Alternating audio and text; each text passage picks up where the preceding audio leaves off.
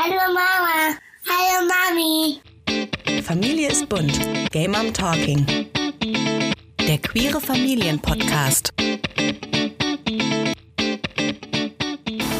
Hallo ihr Lieben und ganz herzlich willkommen zur letzten Folge von Gay Mom Talking, eurem queeren Familienpodcast vor der Sommerpause. Im Herbst geht es natürlich weiter, aber ich gönne mir eine kleine Auszeit über den Sommer, um ein paar Veränderungen am Podcast vorzunehmen, euch ein neues Design zu präsentieren und freue mich darauf, wenn wir uns dann im Herbst wieder hören. Aber jetzt erstmal die Juni-Episode, auf die ihr ja leider ein bisschen warten musstet. Für diejenigen von euch, die mir auf Instagram folgen, ist das jetzt keine neue Info. Ich war ein paar Tage im Krankenhaus und musste deswegen die Veröffentlichung dieser Folge verschieben, musste leider auch das Interview absagen, das ich eigentlich geplant hatte. Und ja, präsentiere euch deswegen jetzt mit ein paar Tagen Verspätung diese Episode. Es ist kein Interview, es ist ein QA. Das heißt, ich habe euch über Instagram aufgerufen, mir ein paar Fragen zu schicken. Das habt ihr auch ganz fleißig getan und die beantworte ich jetzt in dieser Episode. Im Moment bin ich auch noch alleine, aber später, so viel kann ich schon verraten, wird noch ein Special Guest dazukommen, also bleibt auf jeden Fall dran. Kurz noch zu mir für diejenigen, die mich nicht kennen. Ich bin Madita, ich bin 41 Jahre alt, ich mache diesen Podcast hier seit fast vier Jahren jetzt schon und bin äh, Mutter in einer Regenbogenfamilie und ja, freue mich, dass ich euch jeden Monat hier neue queere Familienthemen präsentieren darf. Und für diejenigen, die mich schon kennen, die hätten das jetzt vorspulen können. Naja, jetzt habt ihr es gehört. So, fangen wir mal mit der ersten Frage an, die mich erreicht hat. Die Frage lautet, Madita, das bin ich, Madita, wie waren die Geburten deiner Kinder und wie wurdet ihr als Queers behandelt? Also ich nehme an, als Queers im Kreissaal, in der Geburtsvorbereitung und so weiter. Tja, wie war das bei uns? Vielleicht mal kurz zu den Rahmenbedingungen. Ich bin die leibliche Mutter unseres ersten Kindes, unserer Tochter und meine Frau hat unseren Sohn geboren, der ein paar Jahre später auf die Welt kam. Ich kenne also beide Perspektiven, einmal die der gebärenden Mutter und ja, der begleitenden Mutter im Kreissaal. Und wie waren unsere Erfahrungen oder wie war die Geburt? Also ich muss sagen, dass für mich persönlich als gebärende Frau die Geburt eine tolle Erfahrung war und gleichzeitig absolut beängstigend auch war. Also ich habe das Ganze als großes Wunder empfunden, fühlte mich nach der Geburt absolut glückselig und alles an Schmerzen, und die Schmerzen waren schlimm bei mir, äh, alles war vergessen. Also ich hätte direkt noch ein Kind nachlegen können. Ähm, es war, war wirklich ganz ja, ganz, ganz einzigartig, dieses Gefühl. Ähm, und ich war auch so ein bisschen high von den ganzen Endorphinen, die ich hatte, weil ich ja einen Menschen aus mir rausgepresst hatte, den ich äh, über alles liebte oder liebe. Ähm, und so richtig bewusst, was ich da erlebt habe, wurde mir das eigentlich erst so ein paar Jahre später, als ich nochmal so rekapituliert habe, wie meine Geburt abgelaufen ist. Und jetzt so in der Rückschau kann ich sagen, dass ich da auch wirklich, ja, äh, auch im Kreissaal sehr übergriffiges Verhalten erlebt habe. Also von der Hebamme, die uns dort betreut hat, aber auch von den Ärzten, die ähm, ohne Vorankündigung, ohne Absprache ähm, an mir hantiert haben, was auch sehr schmerzhaft und auch sehr erniedrigend war teilweise. Ich mag es jetzt hier nicht ausführen, weil, ähm, weil diese Folge keine Triggerwarnung hat, aber ich ähm, ja, muss sagen, dass ich da jetzt im Nachhinein doch ähm, ja etwas distanzierter drauf blicken kann und sagen kann, das war schon auch eine traumatisierende Erfahrung, wenngleich es natürlich für mich das größte Glück war, äh, meine Tochter zu gebären und ähm, ich möchte das Erlebnis auch nicht missen, aber ich musste da auch schon ganz schön was aufarbeiten. Und das ist auch kein Einzelfall, das weiß ich. Ich glaube, das ist ein Thema, über das selten gesprochen wird. Und ich würde mir wünschen, dass mehr Frauen, mehr gebärende Perso Personen sich dazu äußern. Und vielleicht mache ich es mal zum Thema in meinem Podcast. Also wenn ihr mögt, in der nächsten Staffel sind noch Spots für Episoden frei, wenn ihr Ähnliches erlebt habt oder vielleicht aus beruflicher Sicht auf dieses Thema blicken könnt, dann meldet euch gerne bei mir. Das würde mich total freuen, wenn das ein Thema in, in der nächsten Staffel werden könnte. Und ähm, ja, diese Zusatzfrage, wie wurden wir als Queers behandelt? Naja, queere Person in der Geburtsvorbereitung oder auch während der Geburt, das ist immer noch ein Nischenthema und das haben wir, das ist jetzt auch schon neun Jahre her oder fast zehn Jahre her, haben wir natürlich sehr deutlich gespürt. Also wir waren überall die einzigen Lesben. Im Geburtsvorbereitungskurs haben die Hebammen sich große Mühe gegeben, uns irgendwie zu integrieren. Das ist nicht gut gelungen. Also man hat gemerkt, dieser Kurs war für heterosexuelle Paare konzipiert und ab und zu haben sie mal versucht, das Wort Vater gegen gegen einen unserer Vornamen zu ersetzen, also auszutauschen. Und es war aber das Einzige. Also ansonsten fühlte ich mich schon immer sehr alienhaft, auch nach der Geburt übrigens in den ganzen Babykursen, die es so gab. Ich war schon sehr einsam mit meiner Queerness in dieser äh, Mama-Papa-Bubble, in der ich dann plötzlich mich wiederfand. Und ja, natürlich wurden uns auch ein paar doofe Fragen gestellt, aber jetzt nicht übermäßig viel, nicht mehr als sonst, würde ich sagen. Also ähm, da ähm, kann ich jetzt, ja, kann ich jetzt nicht sagen, dass wir da ein richtig doofes Erlebnis hatten oder so. Das ist halt so die, die übliche Art, wie mit Queers umgegangen wird. Und ich denke, im Kontext Geburt und Familienplanung ist es noch mal ein bisschen, ein bisschen kniffliger, weil man uns zumindest damals da nicht erwartet hat. Also das Erstaunen war immer groß, wenn zwei Mamas mit Baby kamen oder eine schwangere Frau mit ihrer Partnerin dann da im äh, Kreissaal vortanzte. Und es, es war immer ein bisschen crazy, aber die meisten Menschen waren doch zumindest sehr wohlwollend und interessiert. Vielleicht formulieren wir es so. Schwangerschaft und Geburt. Zwei sehr schöne Themen. Und wo wir gerade darüber sprechen, möchte ich die Gelegenheit nutzen und euch Pretty Orange vorstellen. Pretty Orange ist eure Online-Papeterie und hält für euch Karten, aber auch Dekorationen rund um das Thema Geburt bereit. Ihr erhaltet zum Beispiel Schwangerschaftsankündigungen, aber auch Dankeskarten zur Geburt oder sogar Dekoration fürs Kinderzimmer. Ich zum Beispiel habe mich direkt schockverliebt in die Fototapeten von Pretty Orange. Sie lassen sich wirklich ganz einfach gestalten. Es geht alles sehr schnell und natürlich ist jedes Produkt von Pretty Orange individualisierbar.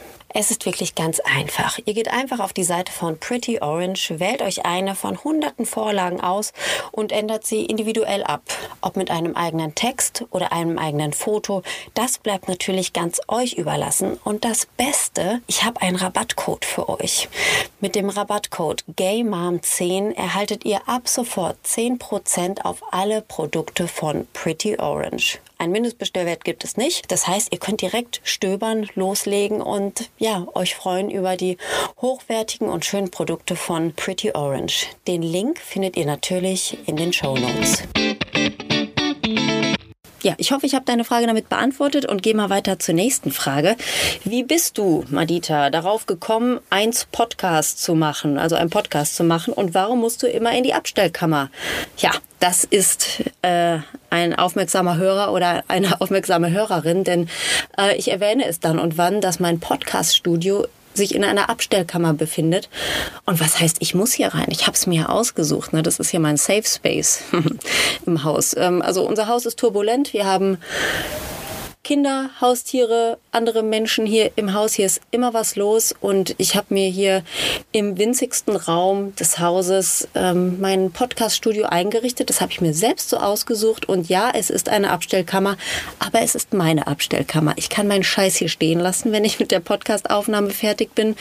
Muss mein Mikro nicht wegräumen, kann meinen Kabelsalat hier so lassen, wie er ist und ich liebe es total. Also, nichts gegen meine Abstellkammer, Leute. Sie ist ein großer Segen für mich. Die nächste Frage lautet, wie viele Straight Allies gibt es wirklich? Hm. Also ich habe sie nicht gezählt. Ich, ich würde es auch gerne wissen. Also falls jemand sie gezählt hat, dann meldet euch gerne bei mir.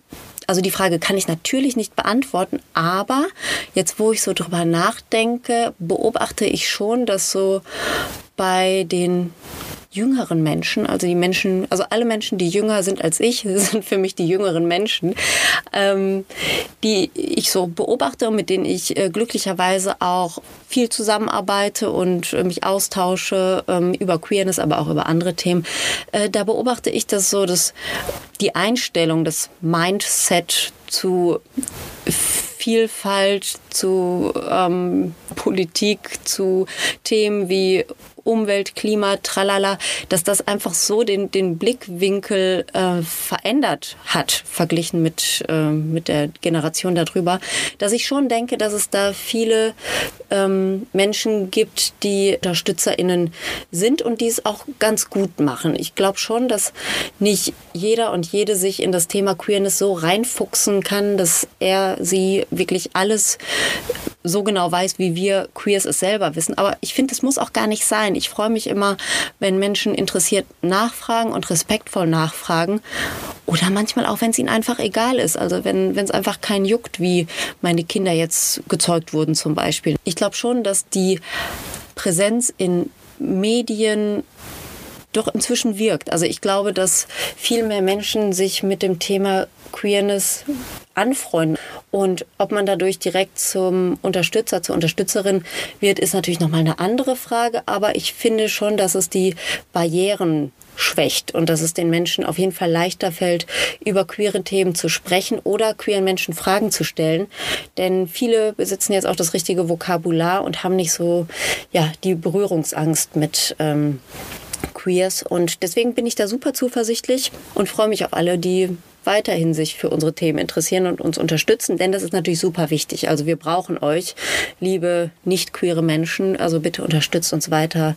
Das ist ganz, ganz wichtig. Die nächste Frage, die mich über Instagram erreicht hat, lautet, Madita, hast du jemals in einem bestimmten Kontext deine Sexualität bewusst nicht kommuniziert? Das klingt so, als würde ich das sonst immer direkt kommunizieren. Ne? Und also, ähm, ja, und also ich finde das Wort Sexualität so, so alleinstehend auch ein bisschen schwierig. Ne? Also ich ähm, mag ja nicht wildfremden Menschen kommunizieren, was ich so mag in, in Bezug auf Sexualität. Aber ich nehme an, dass es um die sexuelle Identität äh, geht. Und ähm, es gibt durchaus Situationen oder gab Situationen in meinem Leben, wo ich es bewusst vielleicht so gelenkt habe, dass ich äh, nicht kommunizieren musste, dass ich lesbisch bin. Das waren aber so frühere Zeiten eher. Also als ich auch noch unsicherer war, lange bevor ich Kinder hatte, da habe ich schon gerade so im beruflichen Kontext das manchmal versucht zu umschiffen. Wenn es dann aber doch zur Sprache kam, ich habe es immer gesagt. Also ich kann mich an eine Situation erinnern, wo ich es nicht gesagt habe. Das war, als ich mal mit einem meiner Kids beim Bäcker war und aus irgendeinem Grund hat die Bäckerin äh, oder die Bäckerei-Fachverkäuferin mir ein Stück Kuchen geschenkt. Ich weiß nicht genau warum, vielleicht war das irgendwie, haben die zu viel gebacken oder was. Und ich habe mich äh, bedankt, denn ich liebe Kuchen. Ich liebe Kuchen sehr. Und weil ich mich so gefreut habe, hat sie mir direkt noch ein zweites Stück draufgetan und sowas gesagt wie, hier, dann machen Sie Ihrem Mann auch noch mal eine Freude. Nehmen Sie das zweite Stück auch noch mit, da freut sich Ihr Mann zu Hause. Und bevor ich dann gesagt habe, dass ich gar keinen Mann zu dem Kind habe, mit dem ich da bin, sondern ähm, eine Frau zu Hause sitzen habe und vielleicht hätte sie mir das Stück Kuchen wieder weggenommen, man weiß es ja nicht. Jedenfalls habe ich mich freundlich bedankt, habe zwei Stücke Kuchen gratis genommen und bin schnell nach Hause gerannt in mein lesbisches kleines Schloss und habe beide Stücke Kuchen gegessen. Ich habe nichts meiner Frau abgegeben, jetzt erfährt sie es auf diesem Weg. Das war das auf jeden Fall eins der Male, an die ich mich erinnere, dass ich nicht gesagt habe, wie es wirklich ist. Also da habe ich mein, mein Outing verweigert, denn es ging um Kuchen. Sorry, das war einfach wichtiger. ja, aber die, ähm, die Zeiten, wo ich wirklich Angst vorm Outing hatte, sind glücklicherweise lange vorbei. Ich bin aber auch in, in so einer Position, Situation zum Glück, toi, toi, toi, wo ich mir da jetzt keine großen Gedanken mehr drum machen muss. Und ich fühle mich in dieser Position schon wirklich privilegiert und freue mich da so sehr drüber und bin sehr dankbar, dass ich so offen mit meiner Identität umgehen kann, ohne Angst haben zu müssen, dass mir irgendwas passiert oder so oder meiner Familie was passiert. Also das ist natürlich ein großes Glück. Liebe Madita, welches Thema hast du als nächstes nach der Sommerpause im Fokus? Also ich gestehe, ich habe noch gar nichts so richtig im Fokus. Also jetzt gerade habe ich so gedacht, als ich eine der ersten Fragen, oder es war, glaube ich, sogar die erste Frage, beantwortet habe, dass ich zum Thema Geburt äh, noch mal was machen möchte. Ähm, das ist mir jetzt gerade eingefallen, weil ich finde, dass das Thema mehr Raum braucht. Was ich auch gerne machen möchte, wo ich schon längere Zeit eine geeignete Gesprächspartnerin versuche, vielleicht hört sie oder auch er ja gerade zu, das Thema äh, Mutterschaft und Sex. Also wenn ihr euch berufen fühlt, mit mir darüber zu sprechen, dann ruft mich an. Nein, schreibt mir besser eine Nachricht über Insta, dann äh, erreicht es mich auch. Darüber würde ich gerne sprechen, weil auch das aus meiner Sicht ein Thema ist, was nicht genug Raum findet. Ja, und natürlich muss ich dringend, dringend das Interview nachholen, was ich jetzt aufgrund meines Krankenhausaufenthaltes nicht führen konnte mit Happy Poly Family. Die waren auch schon mal zu Gast im Podcast. Also wenn ihr die Folge nochmal hören möchtet, die heißt Wir machen den Bus voll. Happy Poly Family, so heißt die Folge.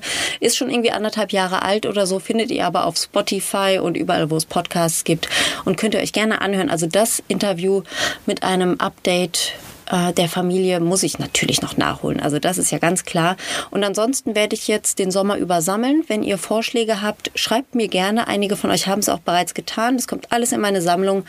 Und dann, ja, überrasche ich euch hoffentlich mit coolen Themen im Herbst. Oh, eine Frage von einer Hörerin. Wie findet man ab 30 plus neue queere Freundinnen? Ich finde das echt schwierig, schreibt sie.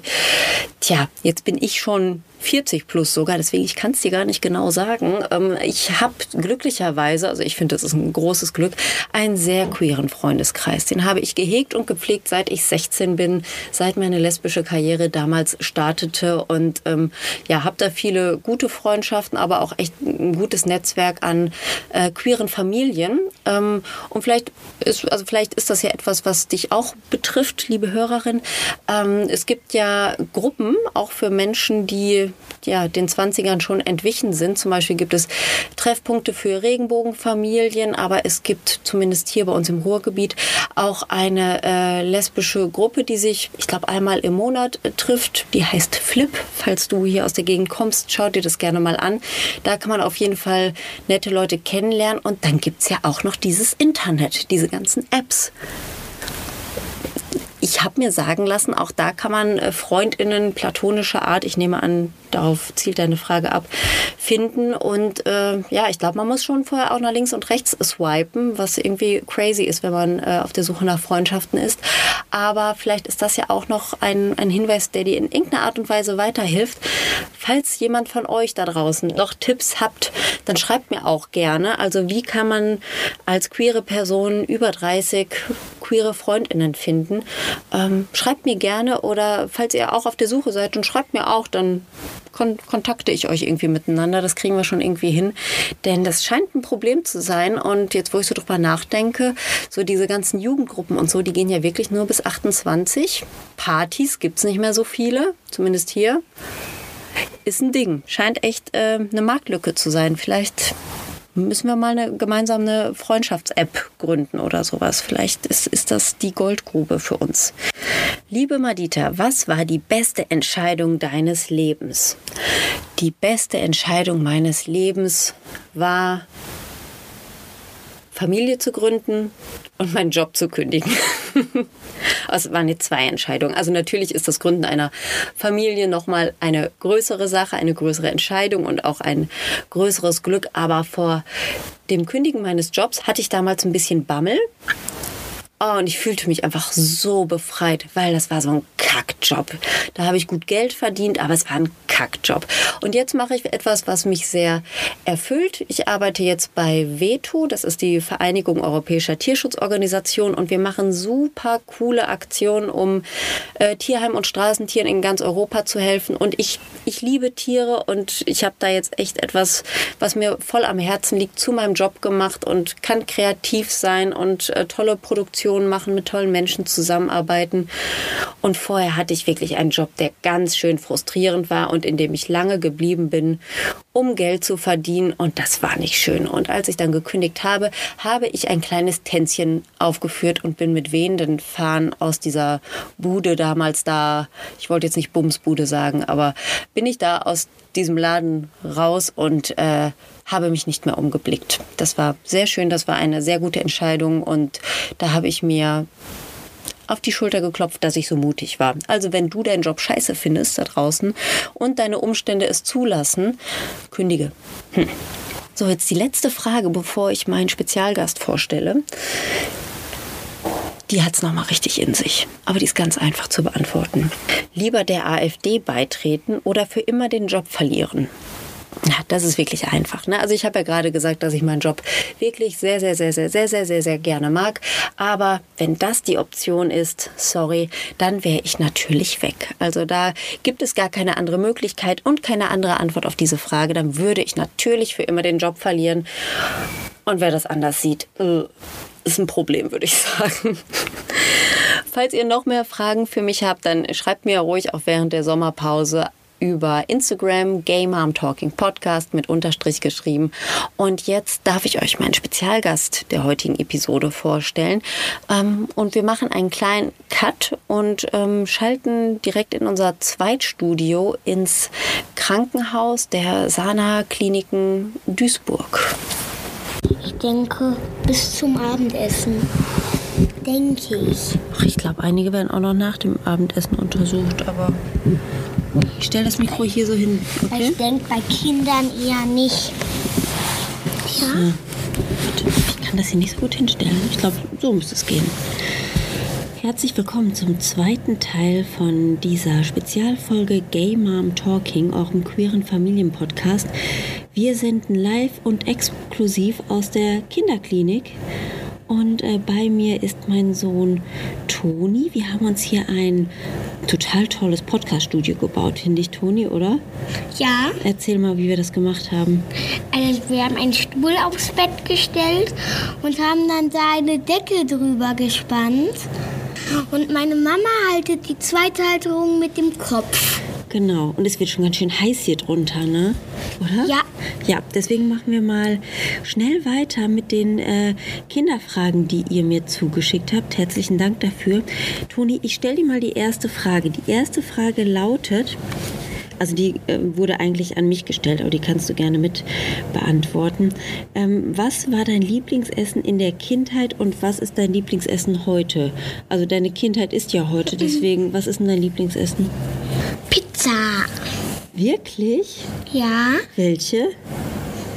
Pizza mit Oliven. Ah, okay. Das ist jetzt witzig, weil, also wenn ich die Frage beantworte, dann kann ich sagen, mein Lieblingsessen in der Kindheit ist Pizza. Mein Lieblingsessen heute ist Pizza. Und ich bin total froh, dass dein Lieblingsessen auch Pizza ist, weil das zeigt, ich habe einen schlechten Einfluss auf dich. Das finde ich super. Nein, Pizza ist einfach lecker, ne? aber es ist jetzt natürlich nicht das gesundeste Essen. Aber wir essen das ganz gerne zu Hause, oder? Ja. Mmh. Ach, jetzt kriege ich Appetit. Das Essen hier im Krankenhaus ist nicht so gut, ne? Deswegen. Hören die das alle? Das hören die alle. Das kann man ruhig mal sagen, dass es hier wirklich überhaupt gar nicht lecker ist. Was war das ekligste Essen hier im Krankenhaus bisher? Was würdest du sagen? Äh, Putenwurst. Ach ja, stimmt. Wir haben beide vegetarisches Essen bestellt und haben fast jeden Tag Putenwurst gekriegt. Die mussten wir dann wieder zurückgeben. Das hat sich hier so zum Running Gag entwickelt, dass wir immer wieder unsere Putenwurst hier rausschleppen aus dem Zimmer, weil wir die nicht essen. Stimmt, das ist das ekligste eigentlich. Ja. Da hast du recht. Okay, ich stelle dir mal die nächste Frage, die mich erreicht hat, Toni. Hm, was würdest du dir wünschen, wenn du einen Wunsch frei hättest? Fängst du an? Nee, fang du mal an. Nee, fang du an. Nicht, dass wir uns das Gleiche wünschen. So wie Pizza? Vielleicht ist die Antwort auch wieder Pizza. Nein, Quatsch. Ich würde mir wünschen, dass alle Menschen auf der Welt äh, harmonisch und vor allem friedlich zusammenleben. Genau, das wünsche ich mir eigentlich auch. Mhm. Aber damit alle friedlich zusammenleben, würde ich mal sagen, den Klimawandel bekämpfen. Sehr gut. Mhm. Und hast du eine Idee, wie das gehen kann? Wenn jeder, äh, wenn jeder die Kleinigkeiten mitmacht, zum Beispiel weniger mit dem Auto fährt, mhm. mehr Bahn und Bus benutzt, mehr Fahrrad fährt, Verpackungen ohne so viel Plastik zu kaufen, Pfandflaschen trotzdem nicht rumliegen lassen, äh, vielleicht sich mehr auf Glasflaschen zu konzentrieren. Mhm. Ja, da waren ja schon, pass mal auf, du schmeißt hier sonst das Mikro gleich um, ne? Da waren ja schon viele richtig gute Ideen dabei. Und ich finde, also an dir und auch an deiner Schwester sehe ich ja, dass die Kinder schon echt total viele Ideen und ganz viel Wissen über unsere Umwelt haben. Und ich glaube, wenn ihr Kinder den Erwachsenen ab und zu mal sagt, wie es geht, dann kann das schon ganz viel bewirken. Ne? Also das finde ich echt gut, wie du und viele andere Kinder das machen. Ja, cool. Okay, dann, äh, warte, ich hatte gerade noch eine schöne Frage gesehen, die ich dir. Ähm, ach ja, ich möchte gerne von dir wissen, was würdest du gerne richtig gut können? Also vielleicht etwas, was du nicht so gut kannst, was du aber gerne können möchtest. Schwer. Zaubern. Zaubern? Das wäre doch toll. Und sich alles herbeizaubern. Ja, das Nee, das wäre blöd. Wenn Weihnachten dann alles schon hat. Ach so, dann hast du an Weihnachten keine Überraschung, weil du dir Ja. vorher schon alles Nee, herbeigezogen kommt ja jedes Jahr was Neues raus. Ja, genau. Ich würde gerne total gut singen können, denn ich kann überhaupt nicht singen. Und also ich könnte mir jetzt natürlich auch wünschen, dass ich so ein bisschen singen könnte, aber ich finde, wenn ich mir schon was aussuchen darf, dann würde ich gerne so richtig gut singen können. Kannst du gut? Du kannst gut singen, ne?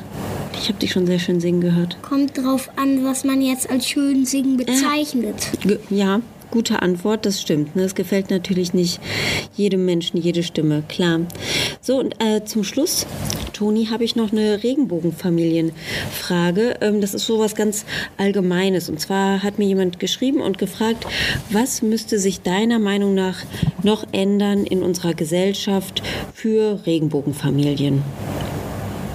Dass in jedem Land der ganzen Welt lesbische Familien leben können, ohne dass sie bestraft werden, eingefangen werden, wie zum Beispiel in Russland.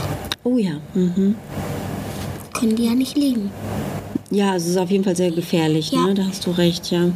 Ja, da hast du es gut auf den Punkt gebracht. Und wenn ich jetzt mal hier so überlege, was ich noch in Deutschland ändern müsste, also mir fallen da auch viele, viele Sachen ein. Die mag ich jetzt hier gar nicht alle aufzählen. Da könnt ihr euch aber gerne eine der vergangenen Episoden anhören. Sie heißt Regenbogenfamilie in a Nutshell.